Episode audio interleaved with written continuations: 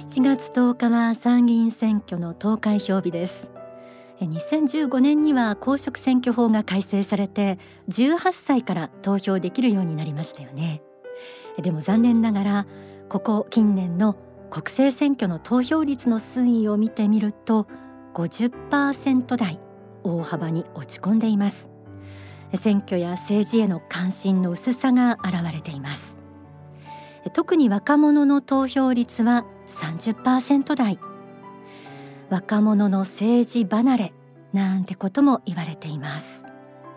よくよく全国の意識調査などを調べてみるとあることが浮かび上がりました。さまざまな補助金の対象に入っていない人たちが自分には関係ないと投票を棄権する傾向があるように見えるということなんです。一人一票は現代では当たり前の権利ですが納税の金額や男女の性別問わず選挙権を得られたのはそんなに遠い昔でもありません。この機会に選挙や政治について考えお伝えするのもこの番組の役割かもしれないと思いました。幸福の科学大川隆法総裁は人々の心を救う宗教的な教えのほかに政治的な教えも数多く説かれています。それはなぜか。では宗教と政治の関係について書籍 Think Big から学んでみましょう。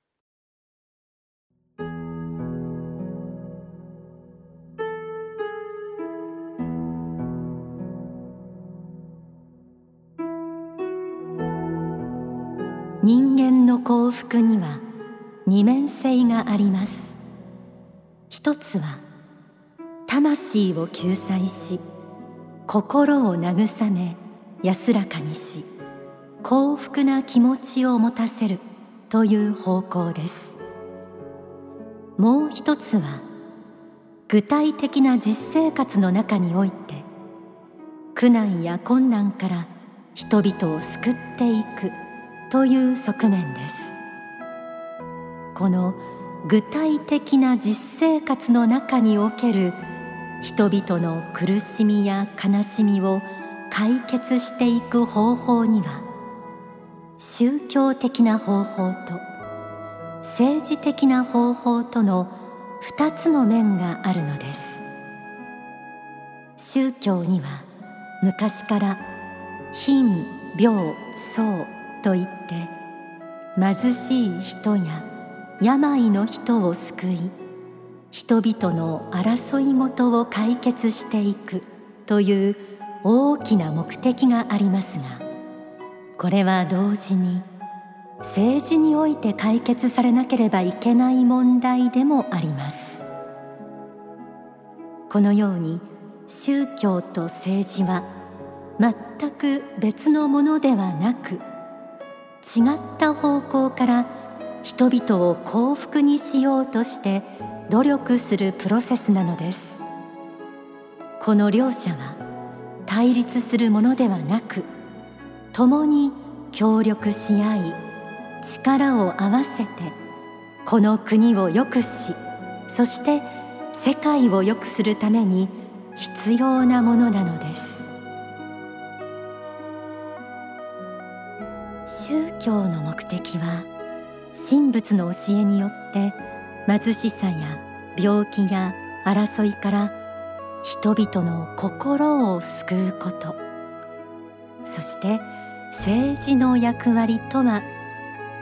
具体的な実生活においてその苦しんでいる人たちを救うこと。朗読した中に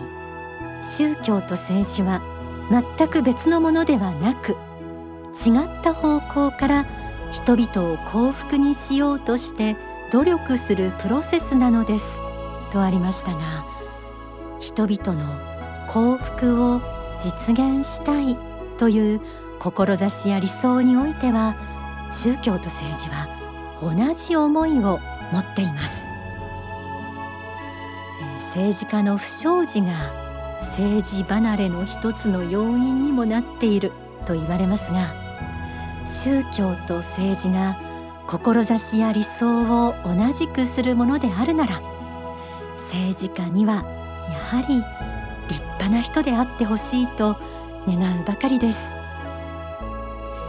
ではこの国を担う理想の政治家像とはどんな人物でしょうか。書籍永遠なるものを求めてより朗読します。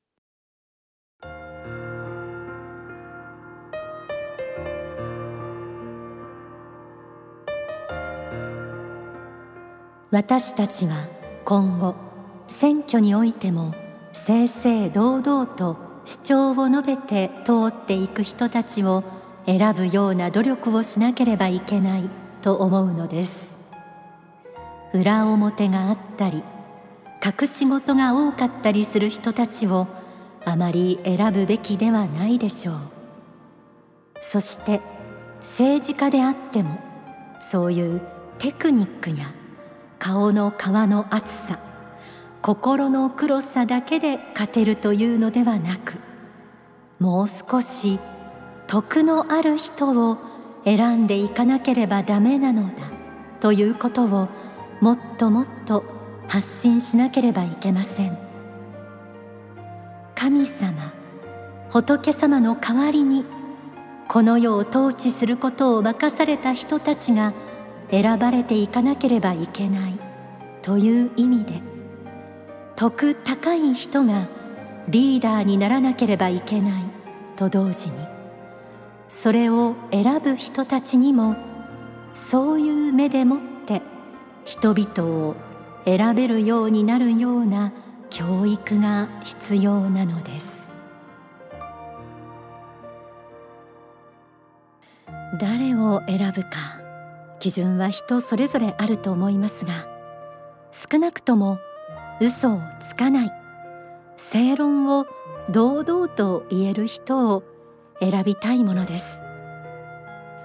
先月閻魔大王についてお送りしましたがその中で心がガラス張りでその中身を見られても恥ずかしくないかなんて問いかけもありました。政治に携わる人にとっても大切な観点だと思います。神様仏様の代理人というぐらいの気概を持った徳あるリーダーに政治を担ってほしいと切に願います。そしてその人を見極め選ぶのは私たちです。ではここで大川隆法総裁の説法をお聞きください。自由と平等っていうのが、まあ、近代民主主義の、まあえー、微笑として、えー、言われておりますけれども自由と平等は、まあ、この世の実生活における人間の生活を見る限りはですね、えー、完全な自由も完全な平等も、まあ、実際には、えー、現象論として結果論として見る限りはありません。やっぱりそれぞれ制約がありますけれどもあえてこれがですね、えー、こうでなければいけない人間は自由かつ平等でなければならないというものがあえてあるとしたらやはり政治参加の部分ですね住民一人一人もですね自分には関係ないやと思わないでこれここだけなんですよ。本当に本当の平等としてありえるとしたらもうこの投票において一人一票与えられると。これ以外にないんですよ。他に平等なんてないですよ。うんこの平等はすごいです。だから社会的地位は一切無視し、えー例えばの納税額も無視しだから納税額何億あるいは何千万納税してようが1円も払ってなかろうが人一票なんですよね。まあ、ある意味で公平性から見てもかなり不公平な、制度だと思いますよ。だから明治時代は直接税と15円以上でしたかね以上納めてるものに投票権があったりした時代もありましたしそれから女性に参政権がなかった時代もありましたよね。だけどそういう性別とか収入とか地位とかに関わりなく、まあ、あの成人に達する年齢という制限はありますけれどもそれ以外には一切の平等が保障されていて一人一票これによって自分たちの政府を作ることができるということが担保されているっていうのはこれはすごいことなんですよね。これによってある意味での、まあ、永続革命永久革命が続いていくのが民主主義の姿であるんですね。そしてその政治参加のチャンスの平等があると同時にですね今度はその自由を駆使しなくてはいけないと。人間にはその尊い権利と同様に尊い義務もあると、えその権利を駆使して政治参加してその公的領域ですね私的領域における幸福自分の内なる幸福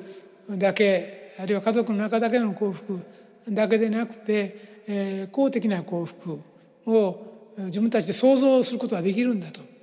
努力して公的幸福を創造することができるんだということを知ることは一つの誇りですよね。人間としての誇りだし栄光であるしこの世に生きた証ですよね。まあそういう自分の有限の人生を有限でないものにする。不滅のもの不朽のものにする。一つの尊い行為をこの世に残すことができるということですよね。まあ、政治において大事なことはやはり、えー、政治家たちの精神的なやはり意識の高さだろうと思うんですね。やっぱり高貴なる魂を持った人がやはり、えー、政治家として上に立つことが多くの人にとって幸福だろうと思うし、えー、大勢の人の目はなかなかごまかせないので、まあ、そういう人が選ばれていくような政治が努力すれば作れるものだというふうに思います。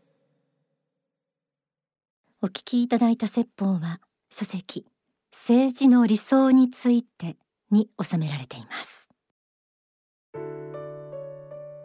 私たち一人一人に本当の平等があり得るとしたら投票において一人一票が与えられるということ以外にないということでした。自分の投票した一票は直接自分の利害には関係がない人もいるかもしれません。でも政治参加を通して神仏の理想の実現のお手伝いをして多くの人々の幸福に貢献できるのならばそれは国民の権利であると同時に尊い義務を果たすことでもあります。幸福を実現するために宗教も政治も手を取り合って仏国土地上ユートピアを作っていきましょう。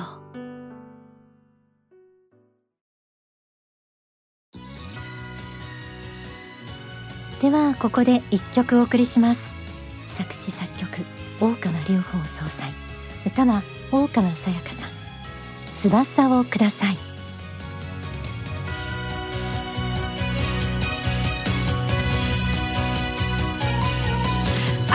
足りないのは翼なの。翼なの。翼をください。走れるのよ。走れるのよ。どこまでも走れるのよ。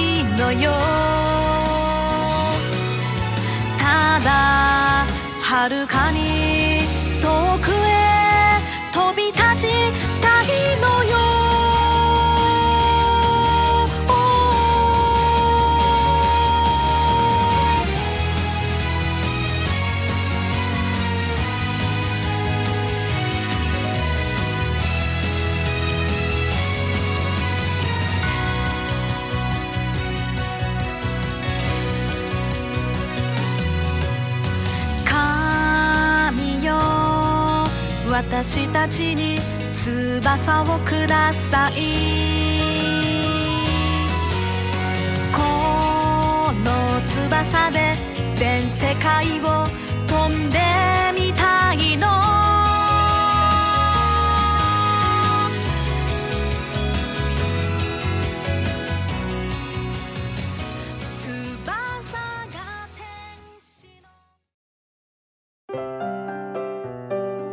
天使のモーニングコール。えーこの時間は幸福の科学から毎日のように発信されている大川隆法総裁の説法や書籍など主なものをピックアップしてお送りします。えー本当に世界は混沌としていていろんな問題意識を持っている方たくさんいらっしゃると思います。ぜひぜひ幸福の科学から総裁が何を発信しているのかキャッチしてください。7月7日は埼玉スーパーアリーナでえ大講演会がありまして。で大川総裁の方は甘い人生観の打破こちらが解かれました、えー今お近くの幸福の科学の渋谷商社でお気軽にお問い合わせいただいて拝聴できますのでぜひお聞きになってください。えー新刊書籍のご案内です。ウクライナ発世界核戦争の危機フルシチョフフランクリン・ルーズベルトの霊言。それともう一冊。ウクライナ発世界経済とアジアの危機、えーこうした2冊が発刊されました、えーウクライナ発世界経済とアジアの危機。えー章立てだけご紹介しましょう。岸田総理守護霊の霊言。バイデン大統領守護霊の霊言。スティーブン・バノン元首席戦略官守護霊の霊言。韓国ユン・ソンニョル大統領守護霊の霊言。インドモディ首相守護霊の霊言。国際政治学者藤原喜一守護霊の霊言となっております。皆さん世界情勢の分析って難しいですよね。そして報道に違和感を覚えているという方もいらっしゃると思います。とってもこうタイムリーでしかも自分に何ができるかっていうのを考えさせてももらえるこの総裁の発信そして霊言、えーぜひキャッチしてください。